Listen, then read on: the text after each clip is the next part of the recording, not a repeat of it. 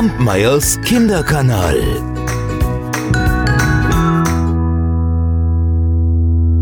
Es war einmal ein Edelmann, dem war zu Hause viel zu langweilig. Und weil er ausreichend Geld hatte, so zog er in der Welt herum und gab es nach Herzenslust aus. Ja, und am Ende hatte er kein Geld mehr. So war er so heruntergekommen, dass er betteln musste.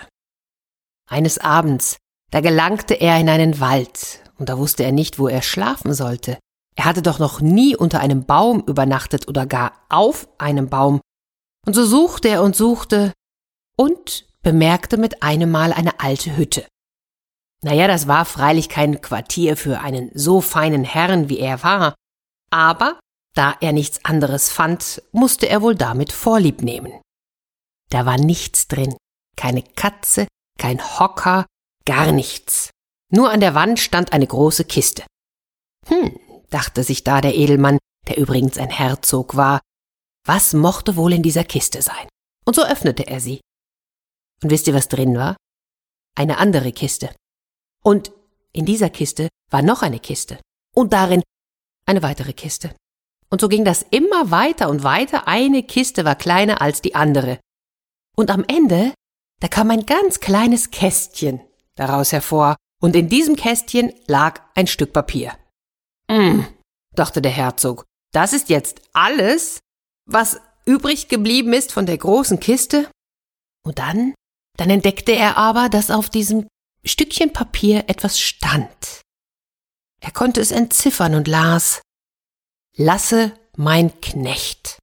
Und kaum, dass er die Worte ausgesprochen hatte, da hörte er ganz dicht an seinem Ohr Was befiehlt der Herr? Der Herzog schaute sich um, doch da war niemand. Hm, merkwürdig. Und er wiederholte, lasse mein Knecht. Und wieder, wieder kam die Antwort, was befiehlt mein Herr? Also, also dachte der Herzog, ähm, wenn hier ein Mensch ist, der hört, was ich sage, dann könnte er ja vielleicht so gut sein und mir etwas zu essen und zu trinken bringen. Und im gleichen Augenblick stand in der Hütte ein Tisch, der war gedeckt mit allem, was man sich vorstellen kann. Der Herzog, der wunderte sich nicht weiter, denn er hatte so einen Hunger und Durst, dass er sich über die Speisen und Getränke hermachte. Oh, als er jetzt so richtig schön satt gegessen war, oh, da wurde er schläfrig. Und dann nahm er wieder den fetzen Papier in die Hand. Lasse, mein Knecht. Was befiehlt der Herr? Nun hast du mir zu essen und zu trinken gegeben, jetzt verschaffe mir doch auch ein Bett zum Schlafen. Und tatsächlich, er hatte es kaum ausgesprochen, da stand dort ein Bett. Ach, mit herrlich weichen Kissen. Wahrscheinlich hatte nicht einmal der König selbst so ein gemütliches Bett. Der Herzog, ach, der war's zufrieden, legte sich hinein und nahm dann noch einmal das Papier in die Hand. Lasse, mein Knecht. Was befiehlt der Herr? Wenn du ein solches Essen und ein solches Bett in diesen wilden Wald hier schaffen kannst, dann kannst du mir doch auch bestimmt ein schöneres Gemach verschaffen. Und kaum hatte er die Worte gesagt, da lag er in dem prächtigsten Zimmer, das er jemals gesehen hatte. Da war es ja nicht nur ein prachtvolles Gemach, nein, er lag in einem Schloss. Und da war ein Zimmer neben dem anderen, und wo er hinschaute, da funkelte es voll Gold und Silber, die Wände und die Decken, alles schimmerte, und wenn die Sonne darauf schien, oh, da musste er sich die Hand vor Augen halten, um nicht geblendet zu werden. Wieder nahm er das Stück Papier. Lasse, mein Knecht. Was befiehlt der Herr? Nun hast du mir Essen beschafft und ein Schloss darin zu wohnen. Ach, denn hier werde ich bleiben, es gefällt mir gut. Aber so ganz alleine gefällt es mir dann doch nicht. Ich brauche Knechte und Mägde. Oh, und so geschah's. Und der Herzog fühlte sich wirklich zufrieden. Jetzt müsst ihr aber wissen, dass auf der anderen Seite des Waldes ebenfalls ein Schloss lag, und darin wohnte der König, dem gehörte der Wald, und all die großen, großen Felder ringsherum. Und als der jetzt nach Hause kam und zufällig zum Fenster hinausschaute, da erblickte er das neue Schloss.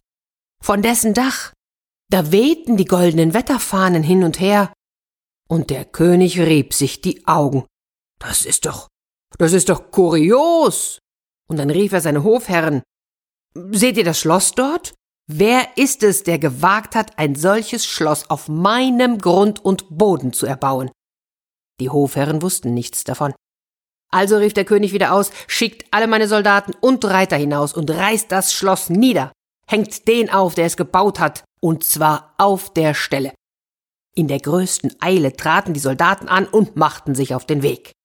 Die Trommler, die trommelten, die Trompeter, die trompeteten, und die anderen Musikanten, die vorwegliefen, die spielten das Instrument, was sie gerade in den Händen hielten. Auf diese Weise machten sie so viel Lärm, dass der Herzog sie schon von weitem kommen hörte. Er wusste schon, was das zu bedeuten hatte, darum nahm er wieder sein Stück Papier. Lasse, mein Knecht. Was befiehlt der Herr? Es kommen Soldaten. Jetzt verschaffe du mir bitte ebenfalls Soldaten und Reiter, mindestens doppelt so viele wie die, die ankommen, aber es muss schnell gehen. Und schnell ging es auch. Und als der Herzog hinausschaute, da hatte Lasse eine unerhörte Schar von Soldaten rings um das Schloss aufgestellt. Und als nun die Leute des Königs kamen, da blieben sie stehen, denn sie wagten sich nicht weiter vor. Aber der Herzog, der war ja nicht schüchtern, ging direkt auf den Obersten zu und fragte, was er wollte. Der Oberst erzählte von seinem Auftrag. Nun, sprach da der Herzog, du siehst wohl, wie viele Leute ich habe. Und wenn der König will, so können wir auf der Stelle Freunde werden. Dann lud der Herzog den Obersten und all die anderen Oberen ein, und sie traten ins Schloss, aßen und tranken und kamen ins Plaudern. Da erfuhr der Herzog, dass der König eine Tochter hatte. Die soll so wunderschön sein, dass man ihresgleichen noch nie irgendwo gesehen hatte.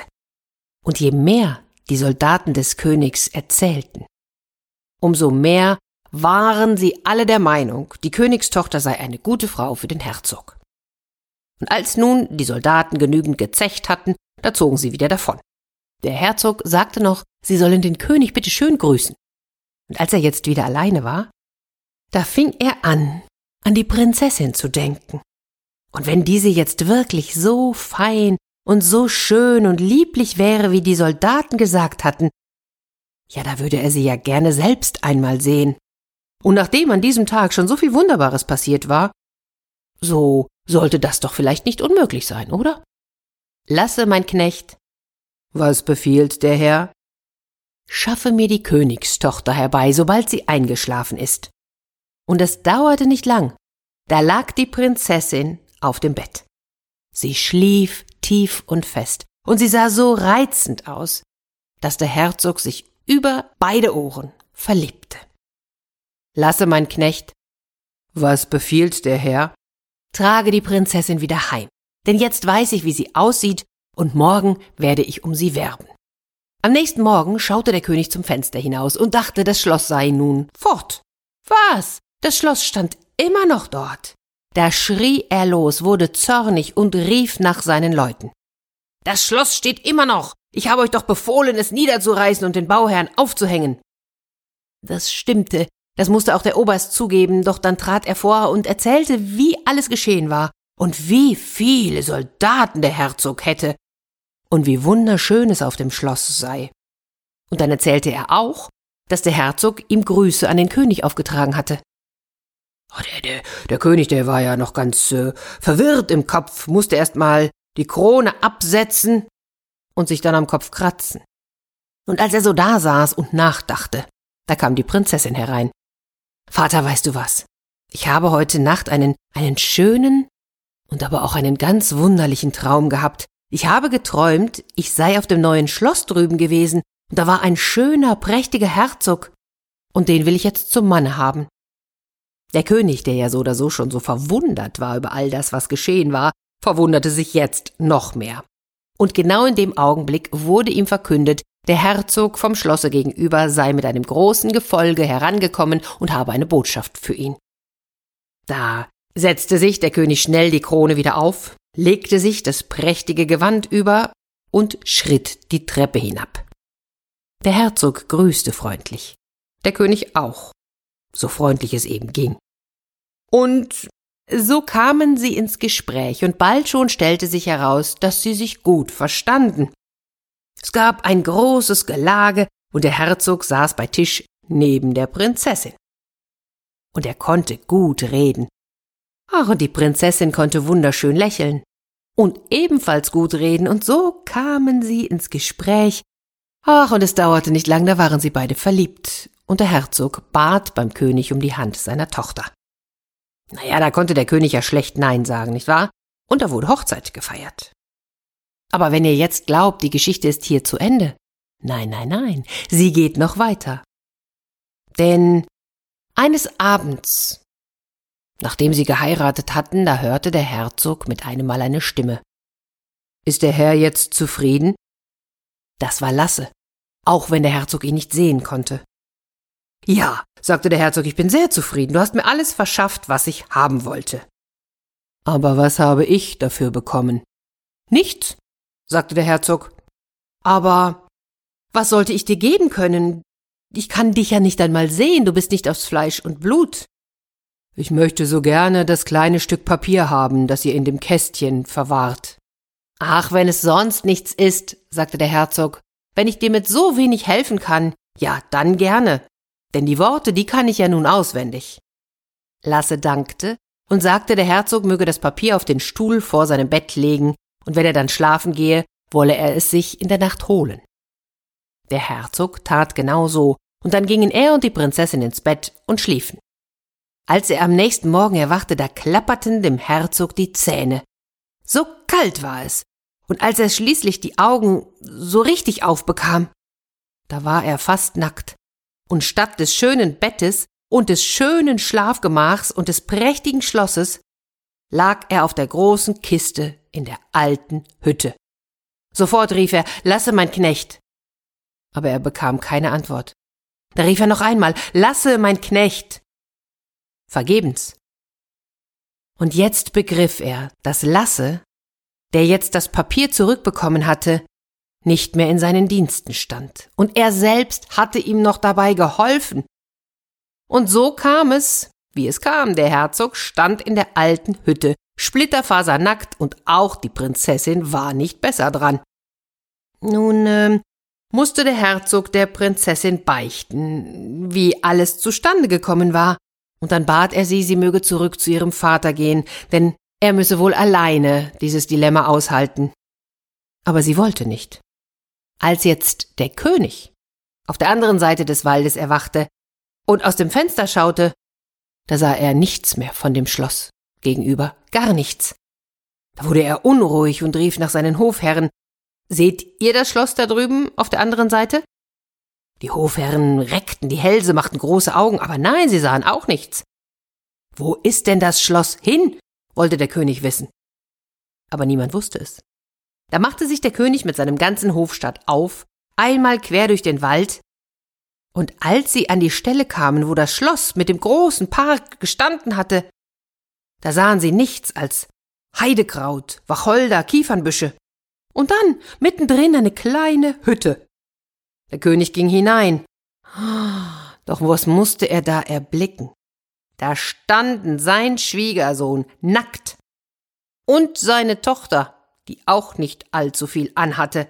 Da wurde der König wütend, denn nun merkte er, dass der feine Herzog gar nicht der war, für den er sich ausgegeben hatte. Und so befahl er, man möge ihn aufhängen, und zwar auf der Stelle. Die Prinzessin, die bat um das Leben ihres Mannes, aber es half kein Bitten und kein Betteln. Die Leute richteten einen Galgen auf und legten dem Herzog eine Schlinge um den Hals. Als sie jetzt aber den Galgen aufstellten, da bestach die Prinzessin den Henker, damit er es so einrichten sollte, dass der Herzog nicht sterben müsse. Und gegen Abend, da sollten sie ihn abschneiden, und dann würden sich die Prinzessin und der Herzog aus dem Staub machen. Der Herzog, der ja nun wusste, was geschehen sollte, der hing am Galgen und war gar nicht so betrübt. Und als jetzt die Sonne unterging, da hörte er auf einmal ein schreckliches Hoi ho. Und als er vom Galgen hinabschaute, da kamen sieben Wagen voll zerrissener Schuhe. Und auf dem letzten Wagen, da saß ein kleiner Alter in grauen Kleidern und mit einer Zipfelmütze auf dem Kopf. Er fuhr geradewegs auf den Galgen zu, und als er darunter war, da hielt er und schaute zu dem Herzog hinauf. Und dann lachte er. Es war ein abscheuliches Lachen. so dumm bist du gewesen, ha? Herzog. Ja, was soll man mit so viel Dummheit bloß anfangen, wenn man sie nicht nutzen kann? Und dann lachte er wieder. Jetzt hängst du hier, und ich, ich fahre mit all den Schuhen herum, die ich zerrissen habe, während ich für dich dieses nutzlose und dumme Zeug besorgt habe. Es wundert mich, dass du überhaupt lesen kannst oder konntest, was auf diesem Fetzen stand. Und dann lachte er wieder, drohte dem Herzog mit der Faust und mit dem Fetzen wedelte er unter der Nase herum. Der Herzog aber packte schnell zu und riss Lasse den Fetzen aus der Hand. Und dann las er die Worte. Lasse, mein Knecht. Was befiehlt der Herr? Schneide mich vom Galgen herunter und richte das Schloss und alles wieder genau so her, wie es war. Und wenn es Nacht wird, so führe die Prinzessin zu mir. Und so geschah es. Als der König am anderen Morgen aufwachte, da schaute er zum Fenster hinaus, und da stand das Schloss wieder auf der anderen Seite, mit den Wetterfahnen, die glänzten in der Sonne. Sofort rief er wieder nach seinen Hofherren. Seht ihr das Schloss auch? Sie streckten ihre Hälse wieder, glotzten und nickten. Ach, da musste sich der König wieder erst einmal die Krone vom Kopf setzen und am Kopf kratzen. Und dann machte er sich wieder mit seinem gesamten Hofstaat auf den Weg. Und als er an die Stelle kam, wo das Schloss stehen sollte, da stand es auch. Sein Schwiegersohn und seine Tochter kamen ihm in den feinsten Kleidern auf der Treppe entgegen. Willkommen, Schwiegervater, sagte der Herzog. Der König starrte ihn an. Bist du jetzt mein Schwiegersohn? Ja, selbstverständlich, sagte der Herzog. Wer sollte ich denn sonst sein? Aber habe ich dich nicht gestern hängen lassen? Nun, ich glaube, mein Schwiegervater ist vielleicht unterwegs ein bisschen verwirrt worden. Und der Herzog lachte. Oder ist hier irgendjemand, der auch seiner Meinung ist? Und dann richtete er die Augen fest auf die Leute. Und die, äh, die schauten verlegen zur Seite oder strichen sich die Haare aus dem Gesicht, was man halt so macht, wenn man ein wenig verlegen ist. Es muss wohl so sein, wie du sagst, sagte da der König, und ich glaube, ich bin jetzt auch wieder zu Verstand gekommen und habe meine Augen wieder im Kopf. Und durch Schaden wird man klug, sagen die Leute. Der Herzog, der fing jetzt tatsächlich an, sich die Dinge selbst zu erarbeiten, so dass Lasse nicht mehr ganz so viele Schuhe zerreißen musste wie vorher. Und eines Tages kam Lasse wieder zu ihm. Nun braucht ihr meine Hilfe nicht länger, Herr, denn wenn ich früher Schuhe zerrissen habe, so kann ich jetzt nicht mal mehr ein einziges Paar auftragen, und ich glaube fast, dass an meinen Beinen Moos wächst. Da könnte ich doch auch meinen Laufpass bekommen, oder? Der Herzog war ebenfalls dieser Meinung. Ich habe mich sehr bemüht, dich zu schonen, und ich glaube wirklich, ich kann dich jetzt entbehren. Aber das Schloss hier und all die anderen Sachen, die kann ich nicht entbehren. Also das Papier hergeben, das mache ich nicht freiwillig. Und so einigten sie sich schließlich, dass der Herzog das Papier wieder in das Kästchen legen und dann tief, tief, tief in der Erde vergraben sollte. Der Herzog hielt sein Versprechen, und er lebte glücklich und vergnügt zusammen mit der Prinzessin. Sie bekamen Töchter und Söhne, und später erbte er noch das Reich seiner Frau, und auch dort lebten und regierten sie gemeinsam. Und was aus dem Zettel dem fetzen Papier in dem Kästchen geworden ist. Wer weiß, vielleicht ist es noch irgendwo in der Erde vergraben. Kampmeyers Kinderkanal.